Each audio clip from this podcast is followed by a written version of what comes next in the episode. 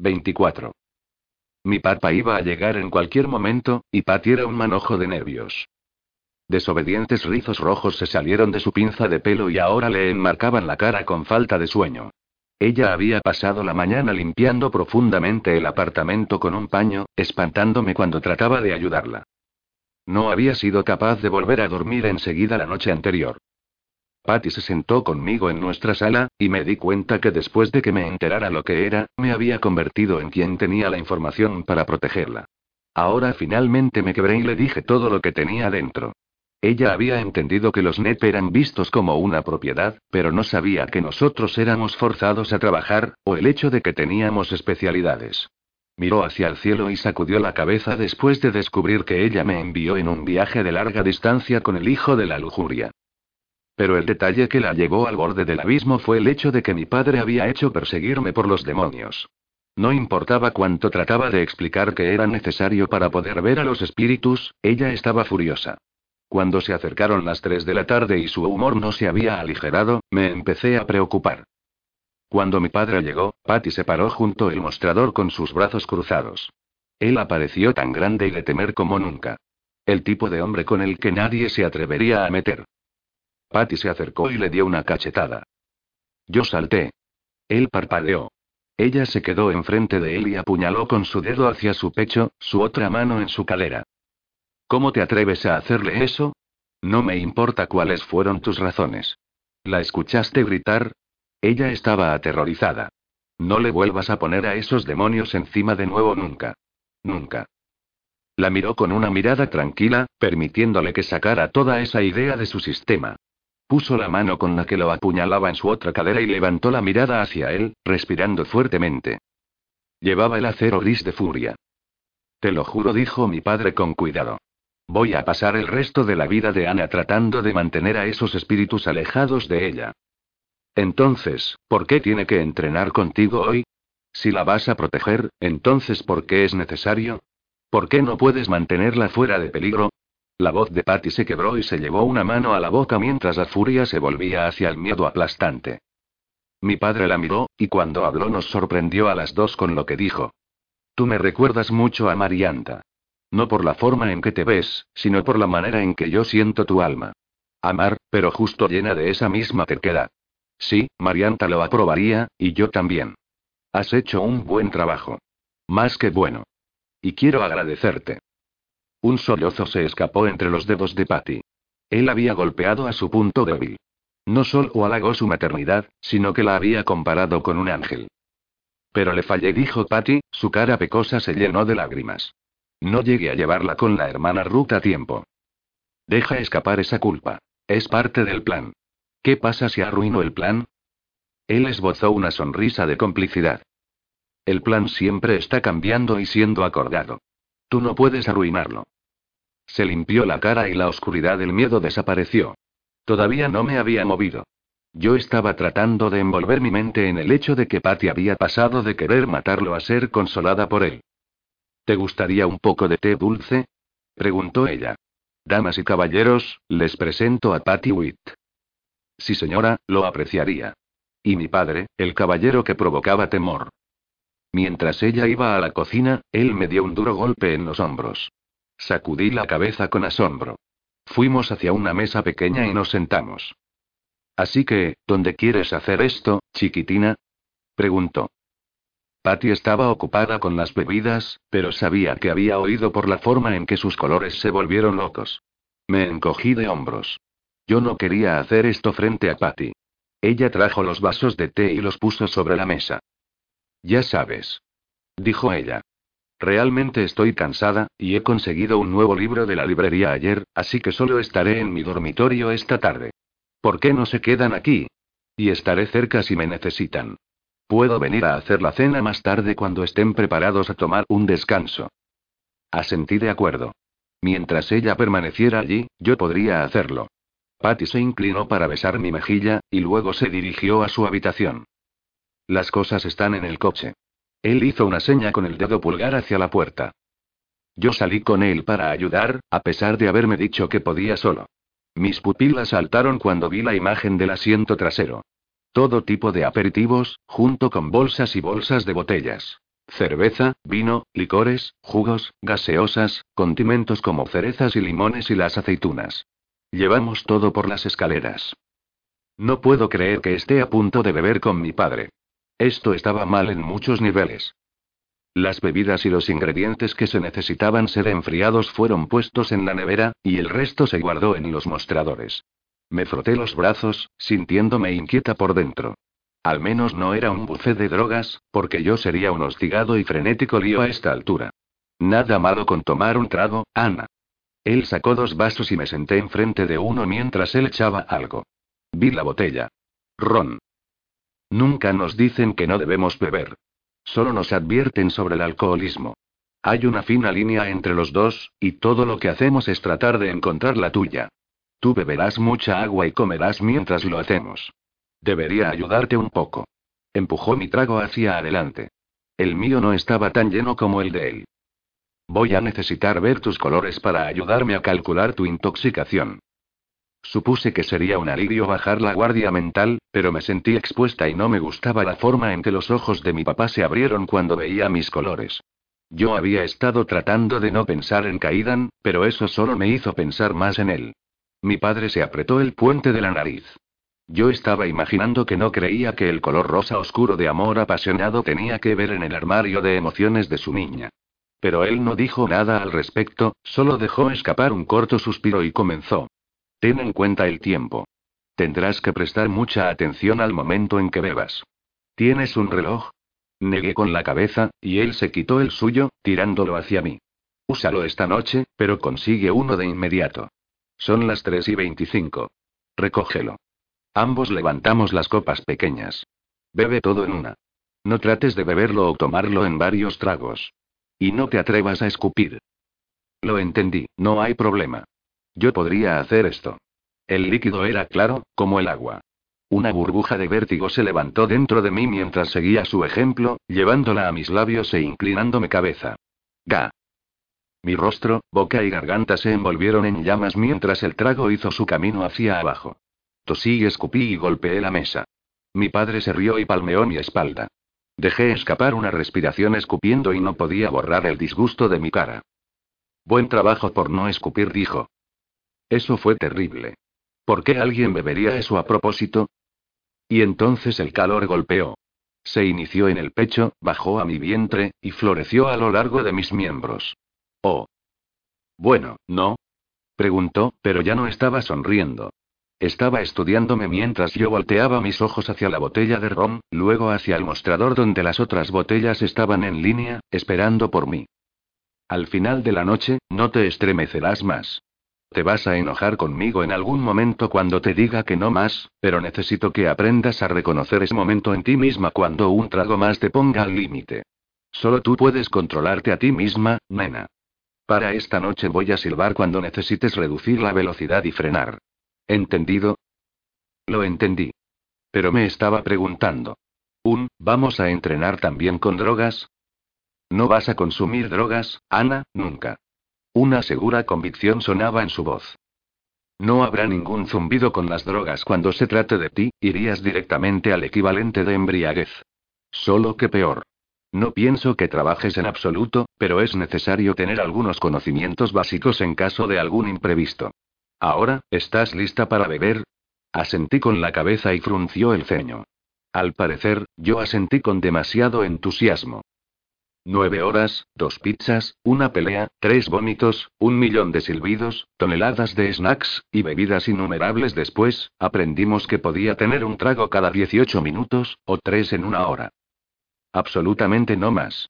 Incluso con la habilidad de mi cuerpo de quemar el alcohol. Yo era lo que mi padre consideraba un ligero o una cita barata. Si yo fuera a beber de forma regular mi tolerancia se incrementaría, pero por ahora seríamos conservadores con nuestras estimaciones. Había aprendido las recetas de los cócteles más populares. Yo sabía que odiaba los tragos consecutivos de cualquier cosa excepto los de tequila. Era definitivamente una chica tequila. Vino agriaba mi estómago. La cerveza era mi apuesta más segura. Habría sido otra pequeña refriega entre Patty y John Guy cuando ella salió a hacer la cena. Ella se había decepcionado cuando él insistió en pedir una pizza en vez de hacerla cocinar. La cocina era un desastre. Pero la pizza era un lujo que nunca nos dábamos. Cuando señaló que estaba orgulloso, cruzó los brazos y puso mala cara, diciéndole que siguiera adelante y que pidiera la pizza apestosa entonces. Tuve una buena animación yendo en ese punto, pero cuando empecé a reír de su tonta disputa, la mirada entrecerrada de Patty aclaró mi cabeza de inmediato. A lo largo de la noche, mi padre hizo muchas preguntas acerca de mi vida. Quería saber todos los detalles de Jai y los cuatro NEP que había conocido. Estaba especialmente interesado en la historia de Cópano. Nunca me hubiera imaginado que Alocer tenía un punto débil. Hace que te preguntes. Un poco raro, ¿eh? Había dicho arrastrando las palabras. La mayoría de las personas tratan de ocultar lo malo que hacen, pero los duques deben tratar de ocultar lo bueno. Durante mi último descanso de baño de la noche, él trajo una mochila púrpura y negra del maletero del coche de alquiler. Todavía tenía las etiquetas en él. Para ustedes, niñas. Él colocó el bolso en el sofá entre Patty y yo. Por favor, tómenlo sin discutir. Y escuchen. Ana, necesitas un reloj, y necesitas cambiar tu apariencia. Espero consigas eso de inmediato. Asentí con la cabeza, incapaz de mantener los ojos abiertos. Una última cosa. No creo que ustedes chicas debieran ir a la iglesia. Yo nunca había pensado en eso. Había muchas cosas sobre mi vida normal, cotidiana que apestaba a no demonio. Nosotras podemos hacer nuestra pequeña cosa aquí juntas, me aseguró Patty, frotando mi espalda. Toda la noche había sido una revelación para nosotras dos. Teníamos que hacer cambios para mantener mi fachada y volar bajo el radar de los demonios. Ábrelo. Cruzó los brazos y asumió una postura de gorila, asintiendo con la cabeza hacia abajo a la mochila. Abrí la cremallera y Patty y yo nos golpeamos la cabeza tratando de ver lo que había dentro. Luego nos miramos la una a la otra, nuestros rostros estaban a unos pocos centímetros. Estaba lleno con pilas de dinero en efectivo. Yo sabía los pensamientos de Patty cuando vi su aura gris. Este era el dinero del narcotráfico. El dinero sucio. Dinero de sangre. Mi padre sabía nuestros pensamientos, también. Independientemente de dónde venga, el dinero está en tu posesión ahora, y lo único que pueden hacer es ser buenas administradoras con lo que les han dado. Para empezar, yo recomiendo conseguir una caja de seguridad. Encontrarás un nuevo teléfono celular en el bolsillo lateral. Tiene mi número en él. Llámame si me necesitas. No puedo garantizar que voy a responder, pero si no lo hago, y es una emergencia, solo mándame un texto que diga a 911. Significa emergencia, Ana. No dejes ningún mensaje de voz ni cualquier mensaje de textos detallado. Me puse de pie y abracé su cuerpo sólido, apoyando la mejilla sobre la suave tela de su chaqueta. Me pasó la mano por el pelo como lo había hecho la noche anterior. ¿Cuándo te veré de nuevo? Le pregunté. No lo sé. Voy a estar en el camino. ¿Me haces otro favor? Me aparté y lo miré. Echa un vistazo al otro lado de la bolsa, dijo. Metí mi mano y saqué una llave conectada a una gran cadena de llave de color negro con botones para cerrar y abrir puertas. Mi cabeza se sacudió hacia arriba para ver su expresión seria. Patty se tapó la boca, sin decir nada. No más chicos que te lleven a viajes, ¿me oyes? Dijo con voz ronca. Tú puedes llevarte a ti misma a partir de ahora. Lo último que necesitas es a un chico que te distraiga y hacer que toda esta situación se haga más complicada. Prométeme que te mantendrás alejada de ese hijo de Farzub. Abrí la boca, pero las palabras se atascaron en mi garganta seca. Sudor caliente caía por mi frente. Yo lo intenté una vez, John le advirtió Patty. No funcionó tan bien para mí. ¿Has visto la forma en que la mira? Se centró en Patty, pero me señaló. Sí, y he visto la forma en que ella lo mira. A decir verdad, creo que se necesitan el uno al otro. Esos dos se necesitan el uno al otro como una bala necesita un objetivo. Confía en mí. He visto niños Nepilim asesinados por haberse enamorado y dejar que se interpongan en su trabajo. Bueno, no tienes que preocuparte, porque no estamos enamorados, interrumpí. Él no me gusta de esa manera. Papá resopló un poco el aire. Bueno, él tiene que sentir algo, porque seguro que no quiere que el otro chico esté cerca de ti. ¿Hay alguien más en el que estés interesada? Preguntó Patty. Tomé mis colores y los regresé a su lugar, los metí dentro, y tiré la barrera a su lugar. Entonces me entretuve con la imagen del hoyuelo dulce de Cópano por un breve segundo antes de apartarlo. No estoy lista para pensar en eso, le contesté. Mi padre inclinó la cabeza hacia el techo y se llevó las grandes manos a la cara, amortiguando su voz. Soy demasiado viejo para esto. 25. Cuando empezó la escuela una semana más tarde, supe que iba a ser malo. Jaime advirtió que había habido un montón de especulaciones y rumores sobre el verano de lo que pasó entre Scott y yo en la fiesta. Pero no había esperado que todo el mundo susurrara a mi espalda en la escuela. No tanto. No me sentía cómoda con la atención. No ayudó que había donado 35 centímetros de cabello al Oxo Flop, consiguiendo que destacara mi rubio platino, y habían crecido mis cejas. Bobby Donaldson, pitcher del equipo universitario de béisbol y extraordinario jugador, que nunca me había dirigido una palabra para mí en mi vida, se me acercó a mi casillero con un diablo de un aura roja vigoroso antes de empezar las clases. Hey, chica. ¿Cómo estás? Un, estoy bien. Soy Bobby. ¿De dónde eres? Molesta, cerré mi casillero, abrí la bolsa púrpura y negro por encima de mi hombro, y traté de meter mi largo flequillo detrás de la oreja. No soy nueva. Ya me conoces. Anna Witt. Sus ojos recorrieron a través de los rasgos de mi cara. Diga a caliente un, ¿de verdad? Forcé mis ojos a no rodar, y pasé junto a él. Corrió para estar a mi lado. ¿Así que estás con Scott? gritó él por encima del estruendo de voces emocionadas del primer día. No, no lo estoy. Aceleré, esquivando otros caminantes de la sala, pero Bobby se quedó en mis talones. Porque es bueno si no lo estás. Oye, ¿quieres salir alguna vez? Me detuve tan abruptamente que una chica tuvo que pasar a través de nosotros. Soy solo yo, Bobby. Soy la misma chica rara, mojigata con la que has estado en el grupo de los jóvenes y la clase de ciencias en los últimos tres años y con la que nunca hablaste. Todo lo que hice fue ir a una fiesta y cortarme el cabello. He oído que ya no eres tan mojigata. Y antes de que pudiera dar una vuelta sobre que había oído mal, me pellizcó la mejilla con los nudillos y se dirigió a su propia clase. Tragué la bilis en mi garganta y parpadeé la humedad que se estaba formando en mis ojos.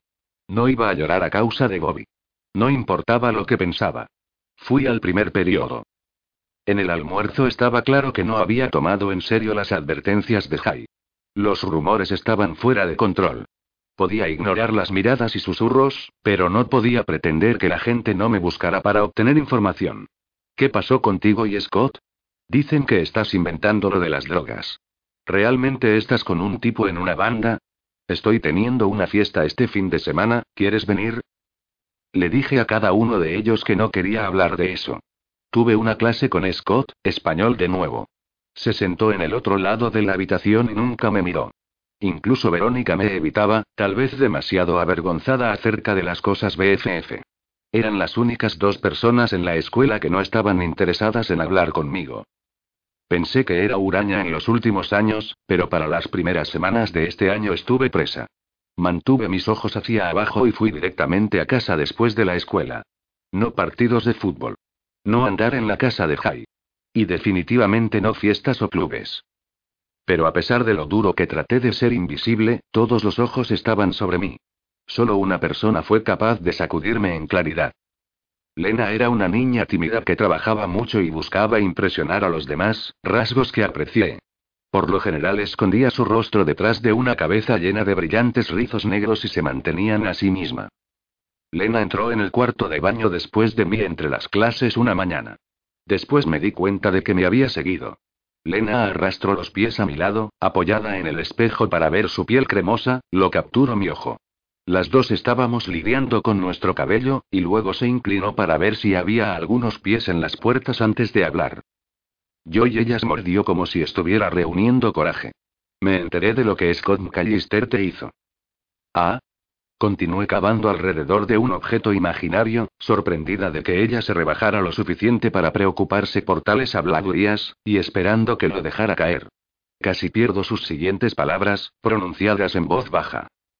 Me lo hizo, también. Me tensé y levanté la mirada hacia ella. ¿En serio? Bueno, algo así.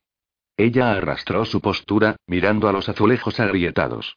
El año pasado en una fiesta durante las vacaciones de Navidad. Así que Kaidan tenía razón. No había sido un incidente solitario. Nerviosismo apareció en luz gris, Lena se ensombreció con aprensión cuando no respondí de inmediato. Te creo, Lena. Con esa tranquilidad, su preocupación gris se aclaró en el azul cielo de alivio. ¿Lo hicieron? Ella se detuvo, pero yo sabía lo que quería preguntar. No le dije. Fuimos interrumpidos. Ella continuó evitando mis ojos, ajustando la correa de su bolsa en el hombro. Eso es bueno. Por desgracia, él no me drogó. Quiero decir, me convenció de tomarlo, pero después me dijo que era demasiado fuerte, y no me gustaría que fuera así. Él solo estaba tratando de ser amable. Oh, Dios mío, Lena. Eso es, no sabía qué decir. Ella me miró ahora. Tú eres la única persona a la que le he dicho. Solo quería que supieras que no estás sola. Gracias, le dije. Ella asintió con la cabeza y salió corriendo por la puerta. Me quedé pensando durante dos minutos y recibí mi primera llegada tarde. Jai estaba temblando cuando se sentó a mi lado en la mesa del almuerzo. Las chicas de la banda y grama se sentaron en el otro extremo. ¿Dónde está el almuerzo? Le pregunté. No voy a comer. Su rodilla rebotaba mientras miraba alrededor de la cafetería. ¿Qué pasó? Empujé mi bandeja. Nada. Me acerqué, mi estómago girando. No, dime. Tengo la sensación de que voy a ser suspendido. ¿Por qué? ¿Qué has hecho? Le pregunté. Nada, todavía. ¿Es Scott? Jai asintió con la cabeza, apreté la boca ante la mención de ese nombre. Deberías escuchar lo que está diciendo. No quiero, le dije. No vale la pena meterse en problemas otra vez, Jai. Yo no sé nada de eso. Podría valer la pena cerrar su boca. Seguí la mirada de odio de Jaya donde Scott estaba de pie junto a una mesa de luchadores, haciendo que alguien se tropezara y se cayera. Los chicos lo recompensaron con risas abundantes. Me pregunté de cuántas chicas se habría aprovechado. No podía dejar que se saliera con la suya, a pesar de que odiaba la idea de la confrontación. Tú debes informar a tu aterrador papá acerca de Scott, murmuró Jai. Él lo mataría, le dije. Exactamente. Me puso una mano en el brazo. Escúchame, ¿está bien? Voy a decirle algo a Scott, pero necesito que me prometas que no interferirás. Quédate por aquí o ve a otro lugar. Jai se quedó callado por un momento, frotándose las manos. Jai. Está bien. Me quedaré aquí, pero te estaré viendo. Me puse de pie y vacié mi bandeja, y luego la puse en el carrito. Scott había pasado a la mesa de al lado y estaba sentado al otro lado de Verónica y Christine Miller. Tomé una respiración profunda y me acerqué a él con las piernas temblorosas. ¿Puedo hablar contigo? Le pregunté en voz baja, tratando de no llamar la atención de todos. La sangre latía en mis sienes y garganta. Me miró de arriba hacia abajo por encima del hombro como si hubiera estado dando vueltas en una pocilga. ¿Hablarme de qué? Se puso de pie y me miró, usando su corpulencia para hacerme retroceder. Acerca de cómo sientes de mentir acerca de mí a todo el mundo cuando lo único que hice fue tratar de ser amable contigo. Tomé aire antes de contestar. Por favor, Scott, vamos al pasillo y hablar a solas. No tengo nada que ocultar. Él echó los brazos hacia los lados. Tenía la intención de hablar con él en privado, pero si quería hacer un espectáculo público de nosotros, entonces que así fuera. Apreté los puños. Yo no lo siento, porque no he mentido en nada y lo sabes, le dije. No ando propagando rumores. Como si yo hubiera necesitado medicamento, dijo. Toda la mesa estaba viendo y escuchando. Tú fuiste, al igual que, desesperada, colgando por todas partes. Traté de no dejar que su fealdad se filtrara en mí. Tuve que mantener mi mente aguda mirando desde lejos el mismo ángulo de los espectadores, que se habían quedado en silencio a nuestro alrededor cuando respondí. Pensé que estabas siendo amable al invitarme a la fiesta, y me pregunté por qué un tipo como tú le estaba dando a una chica como yo atención, pero ahora lo entiendo. Sabías que si la verdad llegaba a salir de lo que pensabas hacer, toda esta gente creería en tu palabra sobre la mía. Los dos sabemos lo que hiciste. Verónica y Cristina lo saben, también. Cristina echó a reír como si estuviera loca, sus colores eran un naranja turbio de diversión a costa mía. Los ojos de Verónica se abrieron como platos y miró hacia otro lado, vestida con un manto de oscuridad sobre su vergüenza. En cuanto a Scott, que estaba envuelto en un remolino de púrpura, orgullo y miedo gris, una combinación peligrosa. Por un segundo pensé en los tres dispuestos a decir la verdad. Me habría traído satisfacción, pero me negué a obstaculizar su libre albedrío. Bajé la voz a un susurro. Y también sé que no soy la primera chica a la que le has hecho esto. Sus ojos se endurecieron. ¿Realmente esperas que alguien crea eso? Eres una psicópata. ¿Siempre le pides a los psicópatas si puedes besarlos? Risas disimuladas se elevaron de la mesa. Sí, claro, dijo Scott. Eso querrías. Ella no miente. Todos nos volvimos hacia Verónica, quien había hablado con audaz confianza. Pero solo podía ver que estaba envuelta en la oscuridad del miedo ahora. Cállate, estúpida borracha, le dijo Scott. Tú y tu gran nariz pueden mantenerse lejos de la conversación. Eres un mentiroso. Ella se puso de pie de un salto y huyó de la cafetería. Scott volvió su expresión de desprecio hacia mí. Todos saben que ahora eres la puta de una banda. Mi palma ardió, rogándome que le diera una bofetada. Deberías estar avergonzado, Scott. Oh. Él sacudió las manos en el aire. Buena respuesta. Eres tan falso, susurré. Y es realmente triste. Vives tu vida para impresionar a un montón de gente que no te acepta por quien eres. Pero quizás eso sea porque ni siquiera tú sabes quién eres.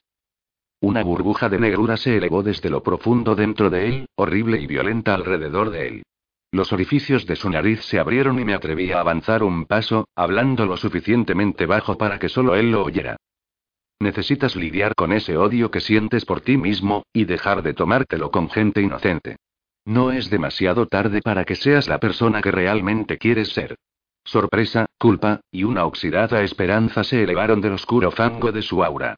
Buena suerte, Scott. Lo empujé al pasar junto a él, apresurándome hacia la salida hacia el corredor. No podía salir de ahí lo suficientemente rápido. Encontré a Verónica en el baño, peinándose el cabello con pasadas castigadoras frente al espejo. Se detuvo cuando me vio. Debería haber intervenido antes, dijo. Está bien. No, realmente no. Lo escuché mentir sobre ti todo el verano y todo este mes de regreso en la escuela. Seguía esperando que todo explotara. Metió el cepillo en su bolso y sorbió por la nariz. Gracias por apoyarme. Sabía que no iba a ser fácil contra la multitud. Sé que todo estuvo mal en la fiesta de Gene, pero me divertí contigo esa noche, dijo Victoria. Yo también. Sus sentimientos eran solo una ligera niebla ahora. Oí sobre ti y el baterista de esa banda. Es el alto, con cabello castaño. Asentí y ella tomó mi brazo, de repente animada de nuevo. Oh, mi Dios, creo que estaba mirándote en el corredor en la fiesta. Oh, sí, me olvidé de eso. ¿Quieres venir y pasar el tiempo juntas alguna vez? Preguntó. Me abría los pasteles de su esperanza y alegría, permitiéndoles levantarse con los míos. Seguro. Quizá puedas ayudarme con mi estúpido cabello. Tiré del largo flequillo. Mientras ella levantaba capas de mi cabello con los dedos, revisándolo y haciendo cumplidos de mi estilo, me maravillé ante la naturaleza de la humanidad, y cómo algo tan adorable como la amistad podía salir de algo tan horrible. Había mucho que decir sobre una amiga mujer. Los dedos de mis pies lucían mejor de lo que lo habían hecho jamás. Verónica insistía en que las uñas estuvieran pintadas si iba a llevar sandalias. Teníamos algunas de nuestras mejores conversaciones sentadas en el piso de su habitación mientras ella se inclinaba sobre mis pies con una botella de esmalte. Scott no me ha hablado desde ese día, dijo Verónica una tarde de los últimos días de octubre mientras aplicaba una capa de brillante esmalte azul. Sin embargo, para mí está bien. Había pasado un mes desde el enfrentamiento en la cafetería. Me había preocupado que la situación solamente escalara desde ahí, pero después de una ráfaga frenética de chismes, Scott se había calmado, y la conversación se había acabado. Oí que estaba saliendo con una chica de otra escuela. Finalmente comencé a juntarme de nuevo fuera de la escuela con Jai y Verónica, pero prefería estar en una de sus casas en lugar de salir. Siempre estaba buscando murmuradores cuando encontrábamos a alguien en el centro comercial, paranoica porque mis dos amigos fueran convertidos en un blanco. O que yo pareciera muy amistosa con los humanos. Verónica pasó más esmalte en mis uñas. Dime cómo era con Kaidan, dijo ella. Primero me sentí excitada al pensar en él, y luego triste. A veces el deseo era tan arrollador que pensaba en él por horas. Le conté a Verónica de nuestros besos y cómo él me provocaba de esa manera coqueta. Pero había demasiado que no podía explicar. Todavía lo amas, ¿verdad? No esperó una respuesta. ¿Cuánto hace que lo viste? Tres meses o algo así. Tenemos que encontrarte un hombre nuevo. No, estoy bien. No quiero a nadie. Todavía lo quieres a él. Ese es el problema, dijo. Sí, todavía lo quería. ¿Qué hay de ti? Usé las mismas tácticas evasivas que usaba con Jai, aun cuando no quería hablar del tipo dudoso con el que ella había estado saliendo. Creo que está empezando a ponerse impaciente conmigo. Bajó la mirada y comenzó a pintar sus propias uñas de los pies una vez más, las cuales ya estaban perfectas. Solo han estado juntos por unas pocas semanas, señalé. Lo sé, pero parece que fuera más tiempo porque nos vemos todos los días y hablamos por teléfono cada noche, y anoche me dijo no sé cuál es el gran problema. No es como si fueras virgen. Imitó su voz quejosa. Pensé en la relación de Verónica con Mike Ramsey que había durado a lo largo de nuestro noveno año, y sentí la necesidad de defenderla. No debería decirte esto. Todavía es algo importante, sin importar si eres virgen o no. No hagas nada con él porque te sientes culpable. No lo haré. Quiero decir, no está tratando de ser cruel o nada. Me dijo y que me ama. Había intentado decirle cuando ellos habían comenzado a salir que él me daba un mal presentimiento, pero ella parecía decidida a no verlo.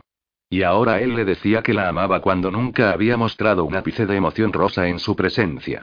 Intenté mantener los sentimientos de molestia fuera de mi voz. Esas son solo palabras, Ronnie. Si te ama, te lo demostrará esperándote. Sí, claro, ¿y cuánto hiciste esperar a Kaidan?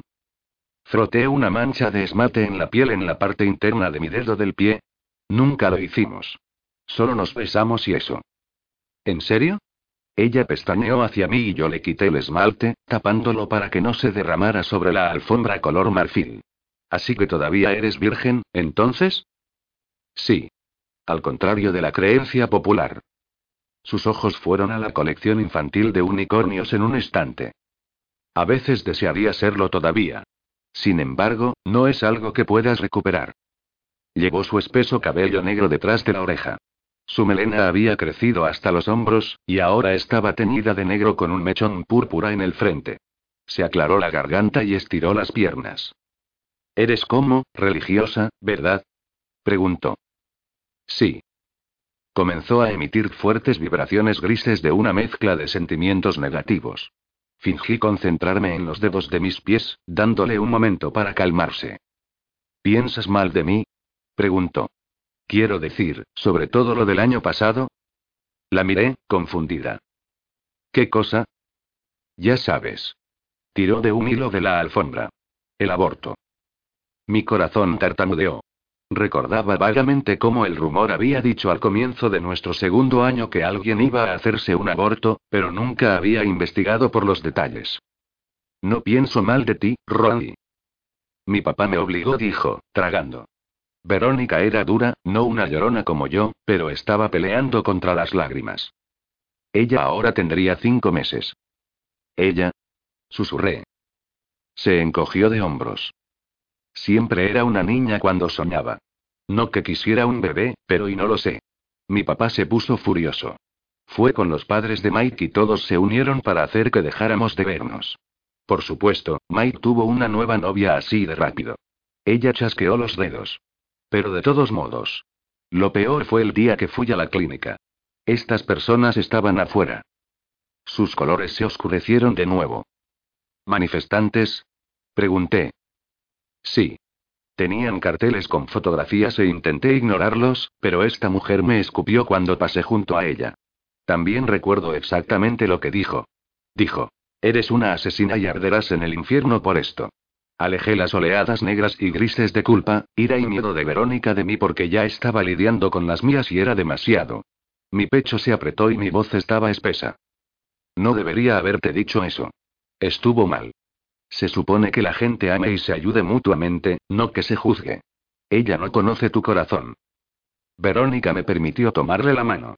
Nuestros brazos colgaron entre nosotros, conectados por los dedos. Ella todavía se miraba los pies, pero la oscuridad alrededor retrocedió lentamente. 26. No podía creer que le había permitido al dúo de Jai y Verónica hacerme sentir culpable para convencerme de ir a esta fiesta de Halloween. Era la primera vez que saldría desde la noche en que conocí a los otros NEP. Cuatro bandas iban a presentarse esta noche. Lascivious no iba a tocar, pero sabía que Kaidan estaría allí. Él le había dado la invitación a Jai. Mi cuerpo se tensó solo de pensar sobre ello. Jai, Verónica, y yo caminamos a través de un mar de coches en un gigante claro lleno con cientos de personas escandalosas. Era una fiesta de campo, con un improvisado escenario para las bandas. Nos acomodamos en las afueras de la multitud, cerca de la frontera de los bosques.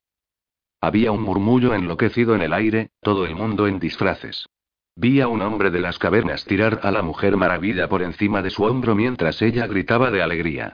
Un robot estaba ayudando a un extraterrestre a hacer un cerveza bon a un lado de nosotros, mientras algunos personajes de Pokémon tenían un barril en el otro lado. Una enorme multitud saltaba y rocanroleaba enfrente del escenario. Me pregunté qué tipo de atuendo sexy Kaidan estaría usando. Tal vez a Adán en un taparrabos. ¿Y quién iba a ser su Eva esta noche? Puaj. Esta fue una idea terrible. Me alisé el ajustado vestido negro de licra que vestía. Por lo menos era de manga larga y fluía hasta los tobillos. Creo que fue un traje de Verónica de cuando estaba en la preparatoria. Ella juró que no era demasiado estrecho para mí. No tuvo reparos en mentir. Mi rostro, cuello y manos estaban pintados de verde. Retocada con una verruga falsa con algo de goma de mascar y puesta en mi nariz, para gran consternación de Verónica. Llevaba una raída peluca negra y un sombrero negro puntiagudo. Verónica usaba una seductora Minnie Mouse en lunares rojo y blanco. Jai era un pirata con un ojo parchado y un raro loro falso torcido en su hombro. Me quedé con mis brazos cruzados, examinando la multitud. Mis ojos se detuvieron en un gorila muy alto mirando en nuestra dirección. Él llevaba una insignia roja en su pecho. No tenía ni idea de cuánto tiempo nos quedamos mirándonos el uno al otro, sin movernos, antes de que yo levantara una mano en un saludo. ¿A quién saludabas? Me preguntó Verónica. Un, es mono grande. Creo que él está mirando, a nosotros. Y en ese momento, el gorila levantó un brazo y se rascó la axila. El gesto tonto me llenó de un torrente de alegría. Pero yo no iba a ir hacia él. Me enfrenté a mis amigos, mordiendo mi uña del pulgar. Por favor, ven. Cuando miré otra vez, él estaba caminado. Sí. Mi pulso era errático. Verónica se rió cuando él se acercó, pero se calló cuando se sacó la cabeza de gorila y sacudió su sudor humedecido en el pelo. Por el rabillo de mi ojo, vi sus lunares blancos cubrirse en rojo brillante. No iba a mentir, me molestaba, aunque no podía culparla. Estaba agradecida cuando él se volvió hacia Jai. Arr, amigo, dijo Kaidan. ¿Qué pasa, hombre? Jai se acercó y se dieron unas palmadas, luego se agarraron las manos por un segundo. Tengo una broma para ti, le dijo Kaidan. Jai asintió con la cabeza, preparado. ¿Cuál es la diferencia entre un baterista y un bono de ahorro? No sé. ¿Qué? Jai sonrió de color amarillo brillante. Un bono de ahorro madura y finalmente hace el dinero. Hicieron una risa grande y chistosa de chico, entrechocando sus manos otra vez. Mientras estaban distraídos, Verónica ladeó la cabeza hacia Kaidan y levantó una ceja. Sacudí la cabeza y me miró, incrédula. Sus colores habían vuelto a la normalidad ahora. Kaidan miró hacia nosotras. Esta es mi amiga Verónica, le dije. Y este es Kaidan. Oh, he oído hablar mucho de ti. Verónica le dio una gran sonrisa. Su ceño se elevó, pero no mordió el anzuelo. En cambio, me miró divertido. Linda verruga se inclinó hacia adelante sin tocarme, movió la verruga de la punta de mi nariz. Verónica dejó escapar una carcajada ruidosa, demostrando que ella debió haber sido la de mi disfraz. Te dije que era estúpido. Se regodeó. Con mi dedo índice, moví la pintura alrededor de la nariz para llenar el espacio en blanco. Cuando terminé, él me seguía mirando. Tu cabello ha crecido mucho, le dije. Igual que tu trasero. Mis ojos se agrandaron y la sangre se precipitó a mi cara.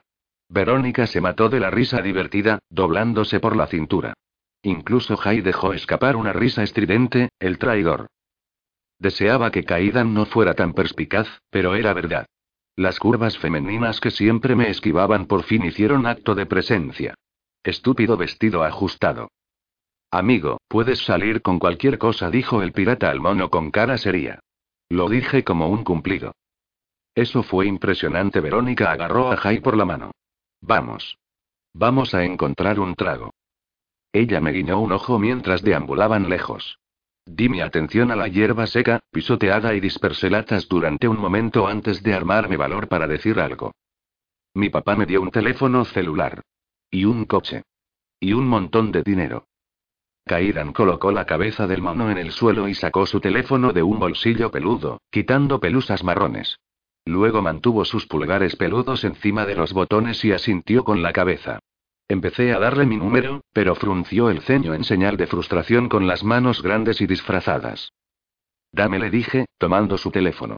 Guardar mi número para él me dio un escalofrío. Se guardó el celular de nuevo y me miró con curiosidad. ¿Cómo van las cosas con tu padre y el entrenamiento? Todo salió bien. Supongo. Crucé los brazos. Sé que mis límites de bebida ahora y todo eso. Él asintió con la cabeza, examinándome. Pensé que me sentiría apenas visible y oculta en la seguridad de un disfraz, pero deseé no ser verde. Mis ojos exploraron la multitud. Esperaba ver una oscura sombra de murmuradores en algún momento, lo que aceleró mi necesidad de ser sincera con Kaigan. Entiendo lo que quieres decir ahora sobre los peligros de estar juntos. Di un paso más cerca. No lo entendía entonces, pero lo hago ahora. Música comenzó a tocar, y él se movió hacia el escenario así no tendría que enfrentarme. Su cabeza se movió con el ritmo de la canción, y me pregunté si él se dio cuenta de lo que estaba haciendo. Sé que es arriesgado vernos, continué, segura. Pero podríamos hablar por teléfono cuando tu padre no esté alrededor. Si quieres. Me preparé esperando su reacción. Con esperanza. Esa no es una buena idea, dijo, mirando la banda. Me preocupó haberlo llevado demasiado lejos, haber sido demasiado abierta. Pánico se levantó dentro de mí. En cualquier segundo ahora él podría comenzar a cerrarse, y esta conversación podría terminar. Tenía tantas cosas que quería decir. Gritos provenían desde un grupo de personas cercanas. Un chico vestido como Yoda estaba rociando cerveza desde el barril a la multitud. Kaidan los miraba mientras yo daba un paso más cerca. Centímetros nos separaban ahora. Pienso en nuestro viaje todo el tiempo, le susurré. Él continuó mirando el grupo mientras luchaban con Yoda en el suelo. ¿Alguna vez piensas sobre eso? Sus ojos vagaron sobre la multitud mientras respondía. A veces. Me estaba alejando. Mi alarma se elevó al siguiente nivel. Agarré dos puñados de pelo de su pecho de gorila esperando que me mirara, pero no lo haría. Me tragué mis emociones, no dejándome llevar. ¿Por qué invitaste a Jai a esta fiesta? No lo sé, dijo. Agarré la piel más ajustada, empujando hacia abajo. No puedo seguir viviendo así, Kai. Necesito saber cómo te sientes. Necesito saber de una forma u otra para que pueda tener algún tipo de cierre. Pensé que estarías en ello ahora cuando él finalmente echó una severa mirada abajo hacia mí, quise aporrear su pecho. No funciona así, le dije. Mantuvo mis ojos y no dijo nada más. Así que así era como iba a ser. Bien. Dejé ir su disfraz y retrocedí. Estaba oscuro afuera ahora. Dos fogatas estaban encendidas, y las llamas se burlaban de mí con su baile psicodélico. Humo vagaba en nuestro camino, espeso y asfixiante. No invites a Jai a más fiestas, caigan.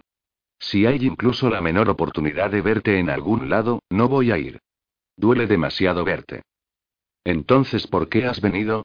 preguntó con poco interés. ¿Por qué, de verdad? El peso de la peluca y el sombrero se hicieron demasiado. Me lo saqué y los dejé caer, pelo enmarañado cayendo contra mis hombros. No podía pensar en una sola cosa para decir. Su boca se abrió mientras registraba mi pelo cortado, más claro, pero rápidamente la cerró. Deberías irte entonces, dijo, en voz baja. Estupefacta, asentí en acuerdo. Se había acabado. No se abriría para mí, esta noche o nunca. Dolía ver su terquedad, tenía una dura expresión de indiferencia. No tenía fuerzas para decirle adiós mientras me daba vuelta, yendo a ninguna dirección en particular. No voltees de nuevo, me ordené a mí misma. No tenía idea de dónde habían ido mis amigos. Espera, gritó Kaidan desde detrás de mí. Apreté mis ojos cerrados por un segundo, pero seguí caminando. Entonces sentí su mano alrededor de mi muñeca, girándome en un medio círculo y empujándome hacia su pecho. Su cara estaba tan cerca. Se agachó y ahuecó mi cara con una mano de peluche, y limpió la esquina superior de mi labio fuertemente con su pulgar. Me estremecí de nuevo. ¿Qué estás haciendo? Joy parecía no tener idea de sí mismo. Quería ver tu peca. Una ternura vulnerable cruzó por su rostro, más doloroso de ver que la frialdad. Tomó hasta la última onza de fuerza para no pedirle por un último beso. Tan rápido como su expresión se había suavizado, se volvió de piedra otra vez. ¿Qué quieres de mí, Kai? Para empezar, su voz bajó a profundidades sensuales y peligrosas. Quiero presentarme a cada peca en tu cuerpo. Un poderoso escalofrío me atravesó. Por lo tanto, solo algo físico, entonces? Aclaré. ¿Eso es todo lo que quieres? Dime que me odias, demandó. Sentí el aire de sus palabras contra mi cara. Pero no te odio, no puedo. Puedes, me aseguró, tirándome con más fuerza. Y deberías. Te dejaré ir, mi voz temblaba. Pero solo porque tengo que hacerlo. Necesito seguir con mi vida, pero nunca te odiaré. Aquel que huye, murmuró Kaidan. Nadie huye, le corregí. Y que me ayuden, si comienzas a compararnos a un juego inacabado que se fue a tiempo extra. Me soltó y tropecé un paso atrás. Tenía que escapar antes de comenzar a aferrarme y rogarle que admitiera sus sentimientos, los que sea que hubieran sido. Era necesario arrancar esta culita, y rápido. Así que, como lo había hecho en el aeropuerto, caminé lejos de él, arrastrando mi corazón detrás de mí. No miré hacia atrás. Juego terminado. 27. Había visto gente deprimida. Había sido absorbida por la desesperanza que se instalaba a su alrededor. Con nubes pesadas como sacos de arena. Llevaba mi propia nube de tristeza después de Halloween. Era mucho peor que cuando volví de California. Cada día intentaba quitármela, recordándome que siempre había esperanza. Esperanza por la tierra, esperanza por la humanidad. Solo no había esperanza para Caída ni para mí. Lidié con el dolor apagándome. Mientras más durmiera mejor. Falté a la escuela un par de veces, solo para quedarme en la cama. Desaprobé un examen importante.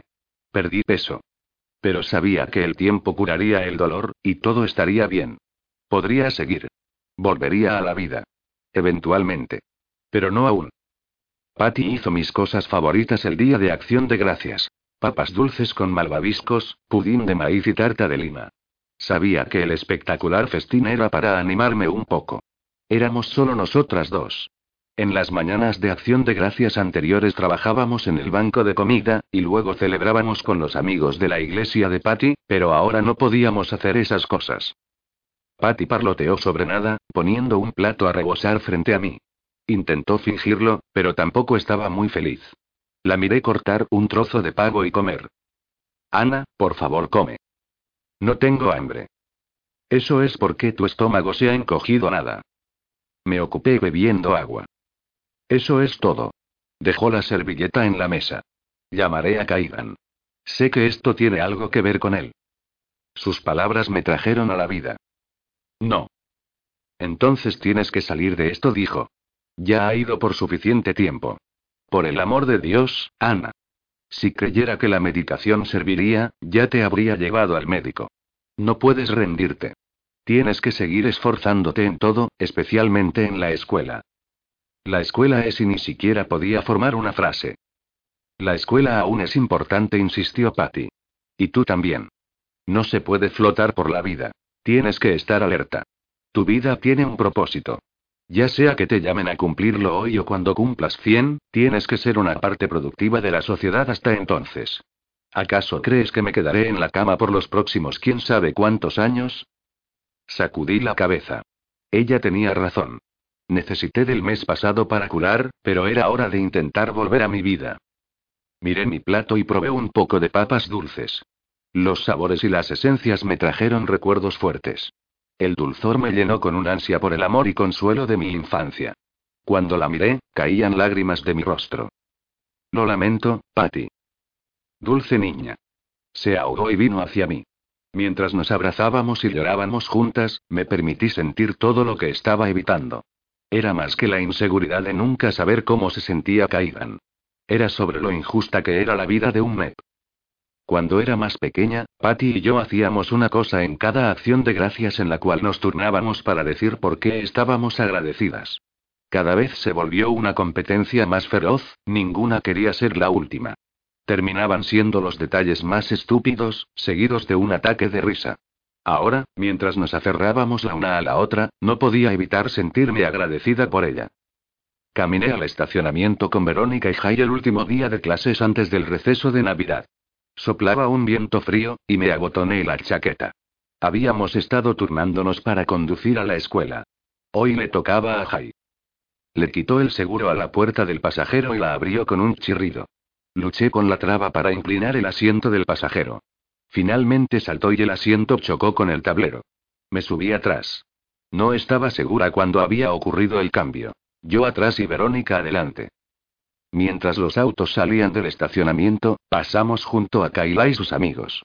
Kaila saludó a Jai y levantó una mano del volante. ¿Aún te gusta? preguntó Verónica. Na respondió. Miré del uno al otro. Uh. ¿Cuándo comenzó eso? Me había vuelto obtusa respecto a mis amigos. Eso me hacía sentir mal. Me incliné tanto como me lo permitía el cinturón. Chicos, ¿podemos seguir viéndonos en el receso? Pregunté. Sus auras se llenaron de alegre alivio, lo que me hizo sentir culpable. Ya era hora. Jaime miró por el retrovisor. Sí, ya estabas desapareciendo, dijo Verónica. Lamento haber estado, ya saben, tan desconectada. Ambos se quedaron en silencio, mirándose como si estuvieran dibujando estrategias respecto a quién llegaría al asunto. Verónica perdió. ¿Qué pasó en Halloween? preguntó. Kaidan y yo acordamos nunca volver a vernos. Ese chico ha enrollado tu cabeza, dijo. No me agrada. Bueno, se ha acabado, y estoy lista para seguir con mi vida, así que como sea. Verónica suspiró. Algunas cosas no están destinadas a ser. Levanté los pies del suelo y me enrollé sobre ellos, haciéndome más pequeña. Todo va a estar bien, dijo Jai. Tragué y le asentí en el espejo. Navidad vino y se fue sin ninguna alteración de mi radar emocional. Medio esperaba que mi padre llamara, pero no lo hizo. Me preguntaba sobre él casi tan seguido como lo hacía sobre Kaidan. Unos días antes de Año Nuevo fui al centro comercial con Verónica. La mayoría de mi ropa de invierno no me quedaba bien y necesitaba un vestido para la fiesta de Año Nuevo. Verónica amaba hacer compras conmigo, porque la dejaba elegir toda la ropa, solo añadiendo algo de vez en cuando. Pero se imaginaba lo que usaría y lo que no. Por primera vez tenía ropa linda, y me gustaba sentirme así de bien cuando me veía con los atuendos que me elegía. Fuimos directamente a su tienda favorita con luces tenues y música pop de fondo. Pasó con una velocidad experta por pilas de camisas, tirando un par de perchas en el camino. ¿No crees que Jai es lindo? preguntó.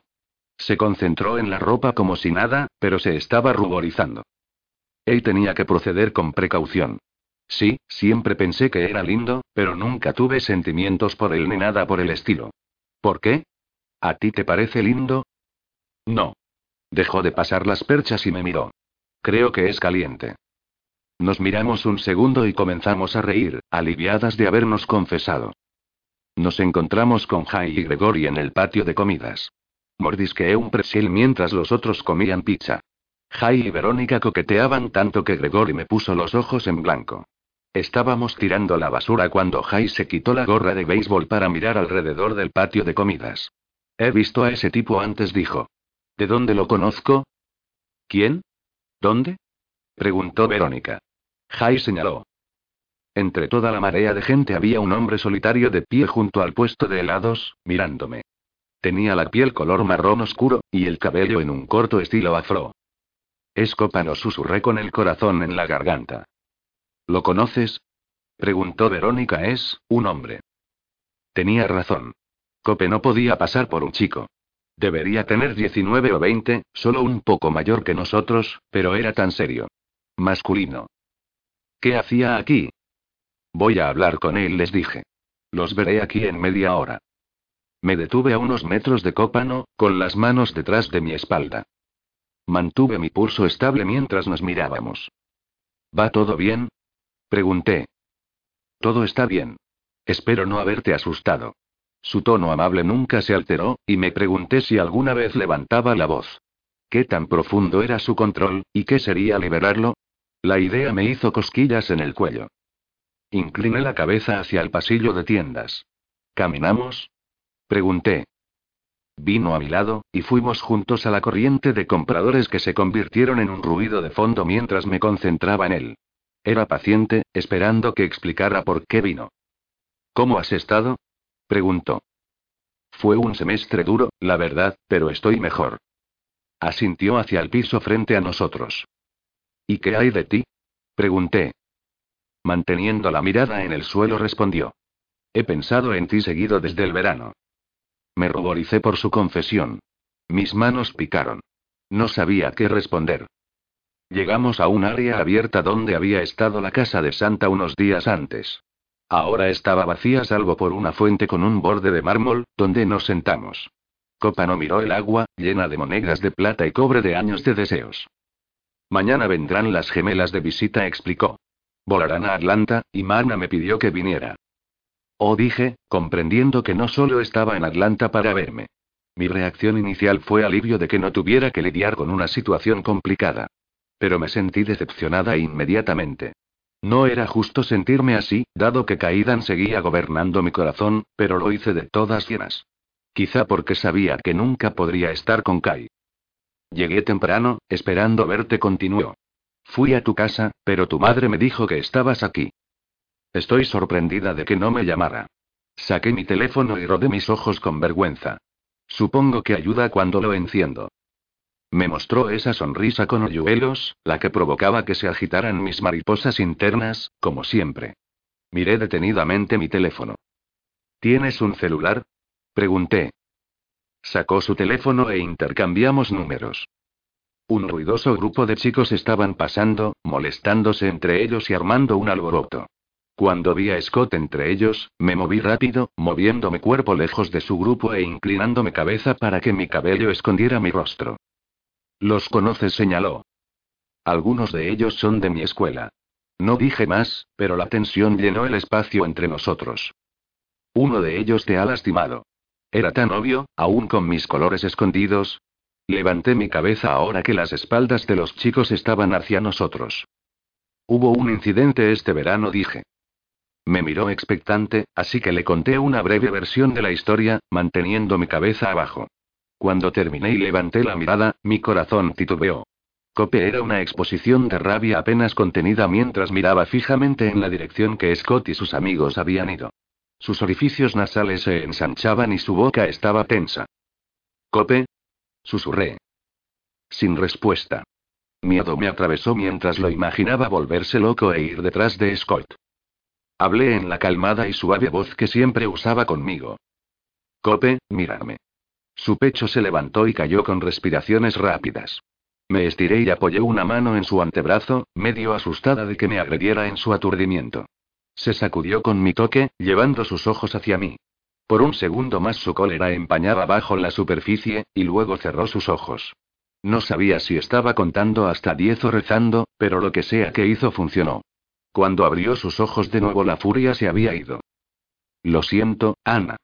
No quiero que me tengas miedo. Nunca te lastimaría. Lo sé, susurré, sin embargo seguía sacudida. Está bien, Cope. Y toda esa situación con Scott está en el pasado. Lo arreglé con él y dejé ir mi enojo. Se terminó. Hizo un rígido asentimiento, su mirada aterrizando en una pareja saliendo de la joyería, tomados de la mano. ¿Qué visualizas en tu futuro, Ana? Su repentina pregunta golpeó un nervio en mí. Era la misma pregunta que me había estado haciendo yo misma por meses. No lo sé, dije. Solía saber lo que quería, pero ya no más. Consideró esto, mirándome con curiosidad. ¿Qué querías? Me estiré hacia abajo y toqué el agua. Una familia, en su mayoría. ¿Y ya no quieres eso? Sequé mis manos en mis jeans, intentando no ponerme emocional. En un momento, quise tener un marido afectuoso y una casa llena de niños más que nada en el mundo. Pero había dejado ir esos sueños. No podía siquiera adoptar un niño.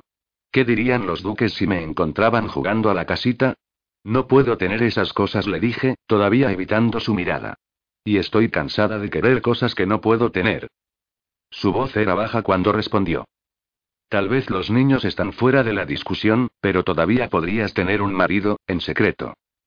Mis ojos revolotearon a los suyos, y mi piel crepitó cuando sus palabras se instalaban en mí.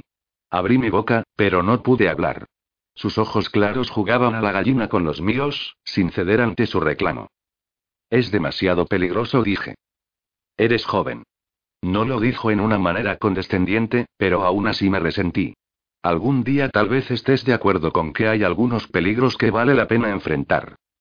Tragué, deseando que mi enloquecido corazón dejara de intentar escapar de mi caja torácica. Sonaron pasos cercanos, viniendo hacia nosotros en el suelo brillante. Verónica, Jai, y Gregory se acercaban. Hola, chicos, dije. Los tres miraron adelante y atrás entre los serios rostros de Copano y yo. No pude dar una sonrisa de confortación porque mi corazón todavía estaba acelerado por el sonido de la voz de Copa y las palabras que había dicho. Hola, hombre. ¿Es Copano, cierto? preguntó Jai. Sí. Copano se levantó y sacudieron sus manos. ¿Cómo has estado? preguntó Jai. Muy bien, ¿y tú? Bien, gracias. Fue un incómodo, pero dulce intercambio. Verónica lo miró embobada todo el tiempo. Siguió enviándome la mirada de ojos ensanchados que prometía que me molestaría después por detalles. Presenté a Copano a Verónica y Gregory. Imperturbable, ella lo miró de arriba a abajo luego de que sacudieran las manos, usando una brillante aura de interés fascinado. Debo ir en camino, me dijo Copano. ¿Le dirás a las gemelas que dije hola? Él asintió. Un movimiento silencioso sucedió donde estábamos parados y no supimos qué hacer después. Verónica aclaró su garganta y agarró el brazo de Jai. Vámonos, le dijo. Jai le dijo adiós a Cope y ellos caminaron a la salida con Gregory siguiéndolos. Llámame si todos quieren salir o algo así, le dije a Cope. Con un movimiento dudoso, di un paso adelante y envolví mis brazos en su cintura en un abrazo rápido. Copa no me sostuvo tan cerca como un hombre que estaba falto de afecto. Alejé las lágrimas y corrí mis palmas por su espalda. Él era grande y fuerte, y no tenía interés en dejarme ir. Así que dejé que me sostuviera. Recosté mi rostro contra su pecho y respiré un suave aroma tropical. Cuando empecé a imaginarme las feromonas de caramelo que él era capaz de emitir, tuve que alejarlo, sintiéndome demasiado tímida para encontrarme con sus ojos. Cuídate, Ana, dijo él. Tú también murmuré. Pasé el día siguiente perdida en mis pensamientos, reflexionando sobre el comentario de Copano sobre un esposo, y también intentando averiguar por qué las gemelas volaron a Atlanta en lugar de una ciudad más cercana a Cope. A menos de que ellas quisieran ver a Kaidan, asumiendo que Farzup estaba en Nueva York. Me ponía celosa que las gemelas tuvieran permitido llamar y ver a Kai, pero yo no. Y entonces, estaba Copano. Sus palabras me habían sacudido. Por todo lo que sabía, podía estar hablando en modo hipotético, pero no lo creía. Creía que él estaba hablando sobre nosotros. Era todo lo que quería en un chico. Maravilloso, humilde, y no jugaba. Si lo hubiera conocido antes, no tenía que decir lo que debió haber pasado. Y por mucho como sabía, debería dejar ir a Kaidan, pero no estaba lista. El día siguiente, justo cuando el sol se estaba poniendo, me senté al borde de la cama de Patty mientras ella empacaba su maleta. Desearía que cambiaras de parecer y vinieras conmigo, dijo. Ya hice planes con Jai y Verónica para Año Nuevo. Uno de los periódicos estaba enviando a Patty a cubrir la bola que bajaba en Times Square. Se había ganado un buen representante, porque era un gran trato conseguir esta clase de trabajo. Podía ver que le dolía dejarme atrás. Todo está bien, Patty. Estaré bien. Lo sé. Pero es que siempre celebramos juntas. Te voy a extrañar. Yo también te voy a extrañar. Mi celular vibró en mi bolsillo. Cuando lo saqué, mi pulso se aceleró a ver el número de mi papá. Él nunca antes me había texteado. Hay reunión esta noche. Tu vehículo está en camino. Alístate. Brinqué cuando Patty habló detrás de mí. ¿Todo está bien, cariño? Miró al celular en mi mano temblorosa. Dejé que leyera el texto. Miedo agudo y oscuro se empujó a través de su aura mientras se paraba enfrente de mí, sobándome los hombros. Su ángel guardián le susurró algo, haciendo que su miedo se aclarara y se convirtiera en una neblina de nervios. Está bien. Todo estará bien. Tu papá está ahí. Inclinó su frente hacia la mía y cerró sus ojos. Yo hice lo mismo, sintiendo un olorcillo de champú de avena. Mi cabello estaba en un mancho desastroso, y estaba vestida como una harapienta. Tomé una ducha súper rápida, luego me puse unos jeans oscuros, una blusa negra que Verónica había elegido, y botas negras. Pasé el cepillo por mi cabello con algo de gel, y me lavé los dientes. No había tiempo para acabar el desastre con la secadora y la plancha. Me las arreglé para ponerme algo de maquillaje con una mano temblorosa. Mi cabello todavía estaba mojado cuando sonó el timbre de la puerta. Yo atiendo, dije, metiendo el rímel en la bolsa de maquillaje y alcanzando mi sudadera con capucha morada. Escuché la voz de Patty mientras abría la puerta. Me precipité a la sala de estar y casi me tropiezo cuando la vi abrazando a alguien. Me detuve en medio de la habitación, confundida. Casi no lo reconocí. Cuando se enderezó, sus ojos azules me taladraron con la misma intensidad de siempre. Él tenía su cabello muy corto, revelando un remolino de cabello que llegaba hasta su lóbulo izquierdo.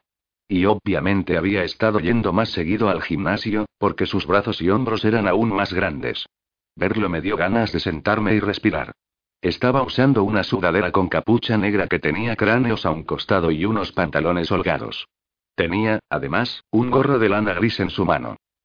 Lo siento, Ana, pero tendrás que ir conmigo. ¿Qué está sucediendo? Preguntamos Patty y yo al mismo tiempo. Mi padre tiene una reunión con los duques de todo Estados Unidos, y ellos han pedido que vayas. Específicamente, tu padre lo solicitó. ¿Va a haber problemas? Preguntó Patty. Creo que es solo una formalidad. Estoy seguro de que su padre tiene un plan. Nos paramos en un triángulo de preocupación hasta que me alejé y agarré mi sudadera, me la puse y abracé a Patty. Te llamaré lo más pronto posible, le dije. Ella asintió, pero su rostro estaba rígido por la preocupación. Odié dejarla sola. Kaidan agarró el gorro de lana caliente y se lo puso sobre la cabeza. Mientras cerraba la puerta detrás de mí, escuché a Patty susurrar. Por favor, por favor, por favor y. 28. ¿Por qué él te envió en lugar de preguntarme si podía manejar por mí misma? Pregunté mientras manejábamos fuera del vecindario. Él le dijo a los otros duques que no tenías transporte, mi papá seguro quería que Kaidan me diera un mano a mano. Todavía estoy sorprendida de que te haya mandado a ti, admití. Confía en mí, creo que él tenía uno de los otros en mente, pero mi padre me ofreció como voluntario. ¿Quién más estaba ahí?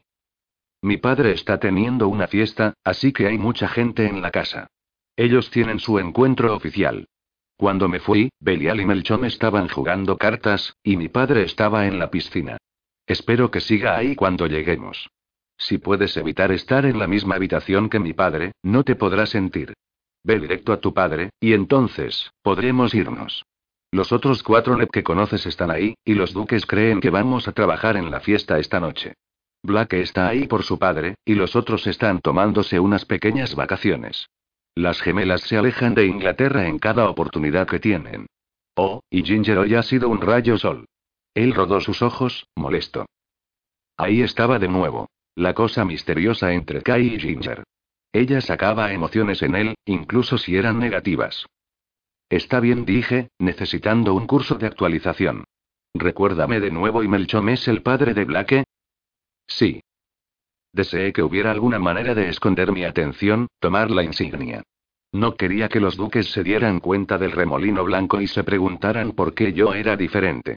Kaidan me miraba mientras yo me mordía el labio, luego sacudió su cabeza y miró de nuevo al camino, manejando con una mano mientras con la otra frotaba la parte trasera de su cuello.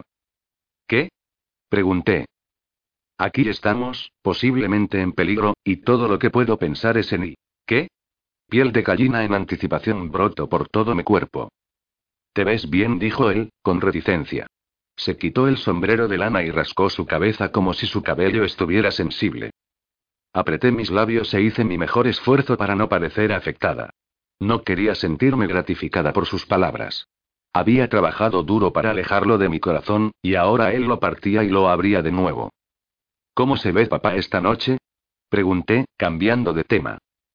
No me gustaría estar en su lado malo. Él es intimidante, ¿cierto? Solo un poco. Traté de imaginarme la casa de Kaidan con los duques, los Nep, y los humanos, todos juntos.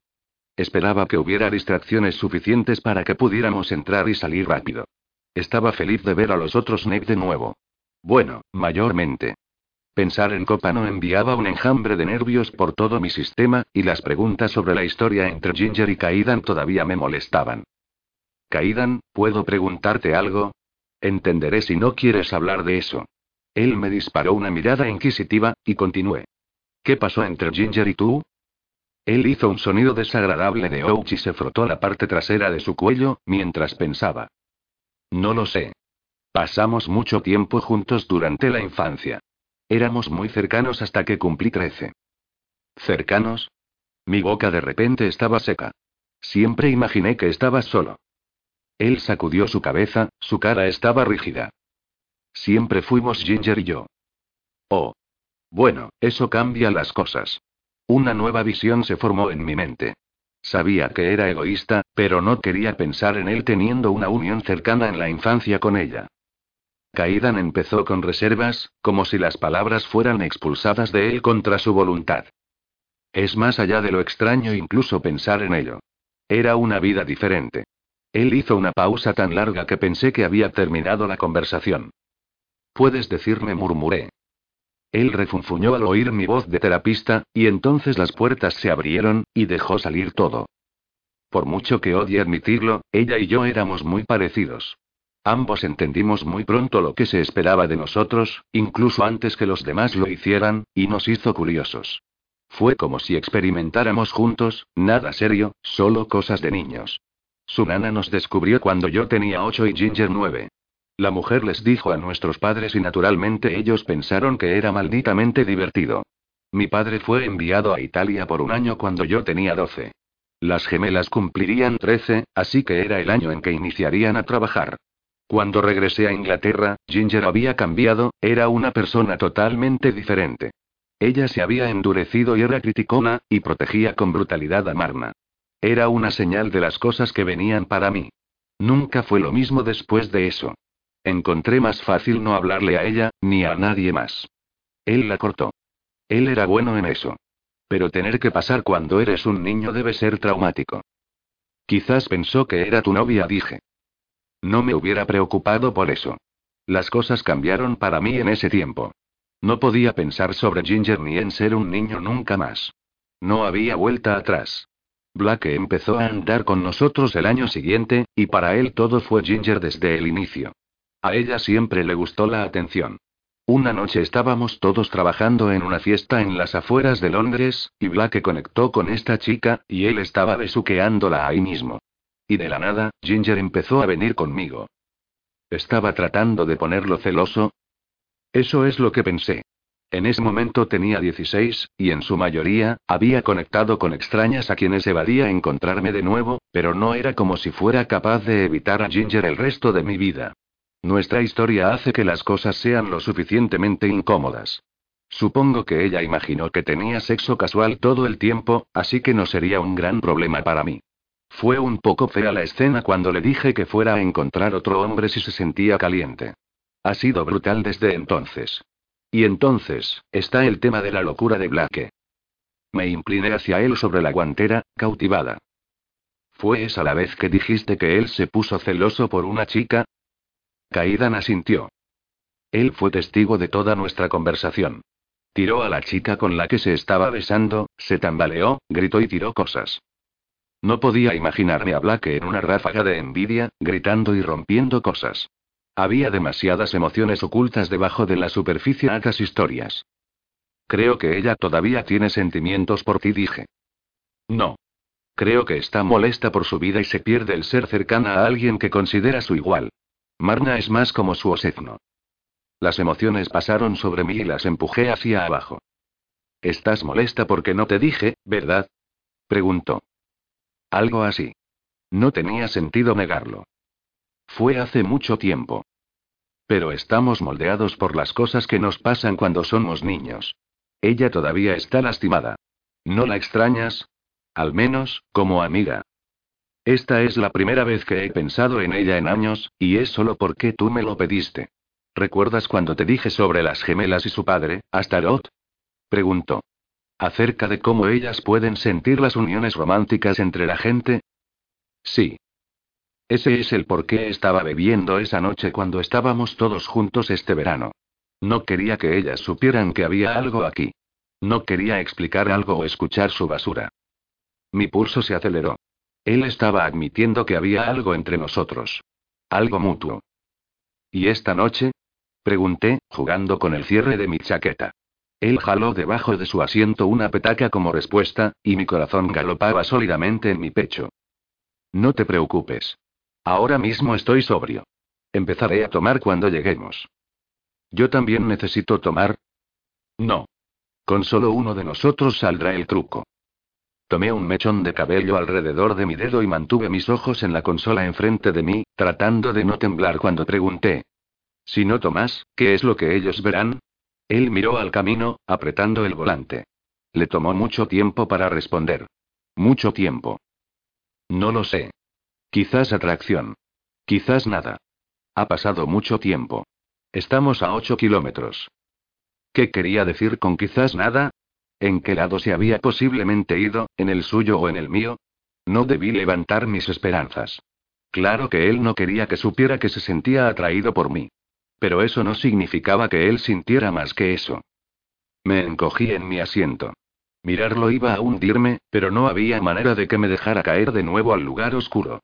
Cerré mis ojos, meditando. Una imagen de copa nos salió en mi mente.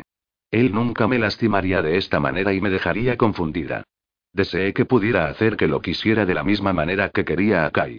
El corazón era una cosa confusa. En su casa Kaidan marcó un código en la caja de seguridad y entró en el camino de entrada, el cual estaba lleno de autos. Empujé mi audición en la casa y lo moví alrededor hasta que encontré una voz ronca usando la jerga del póker. No reconocía las otras voces en la mesa, lo que significaba que Farzub no estaba allí. Kaidan abrió la petaca y la inclinó hacia arriba. La dulce acritud del bourbon llegó a donde estaba sentada.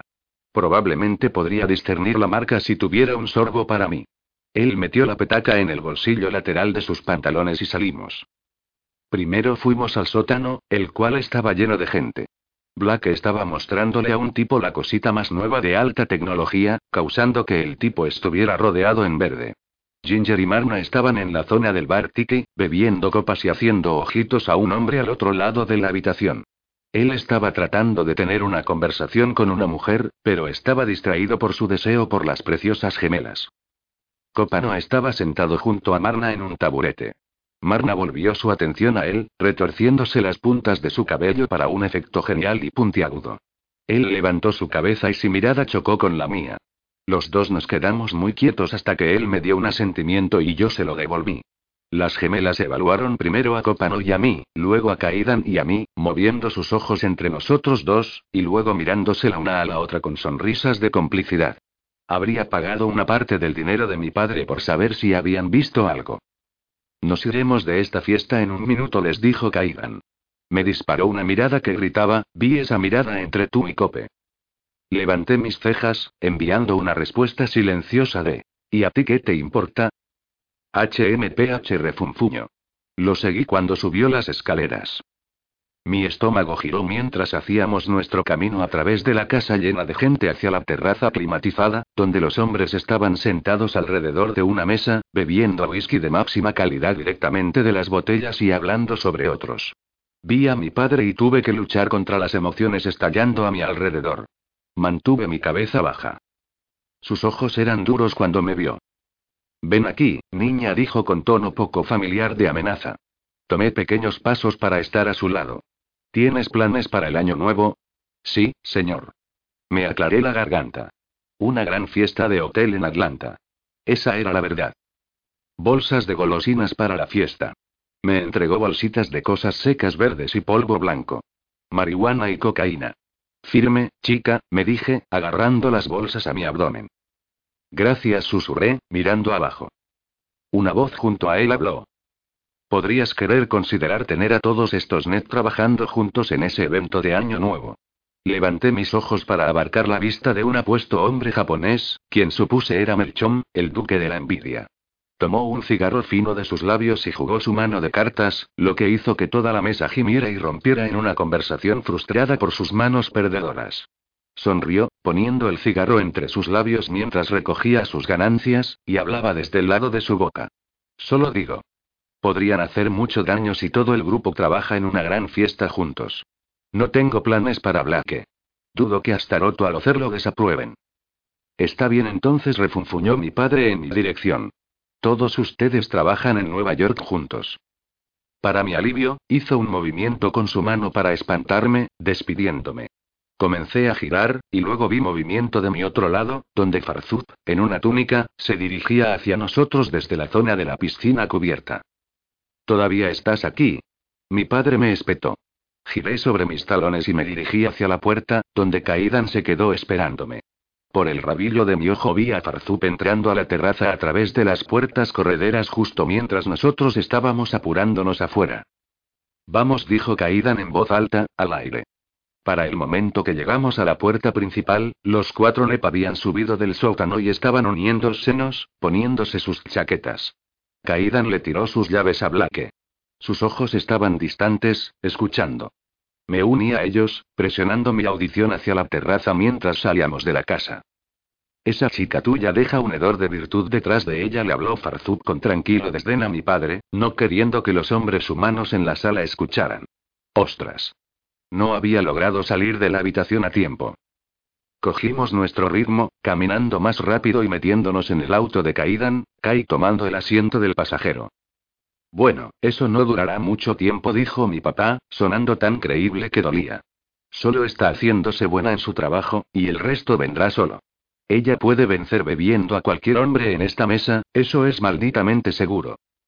Todo fue charla de póker después de eso, pero seguí escuchando hasta que estuvimos fuera de rango. Mordí mi uña del pulgar hasta que Marna tomó mi mano y la sostuvo entre las suyas.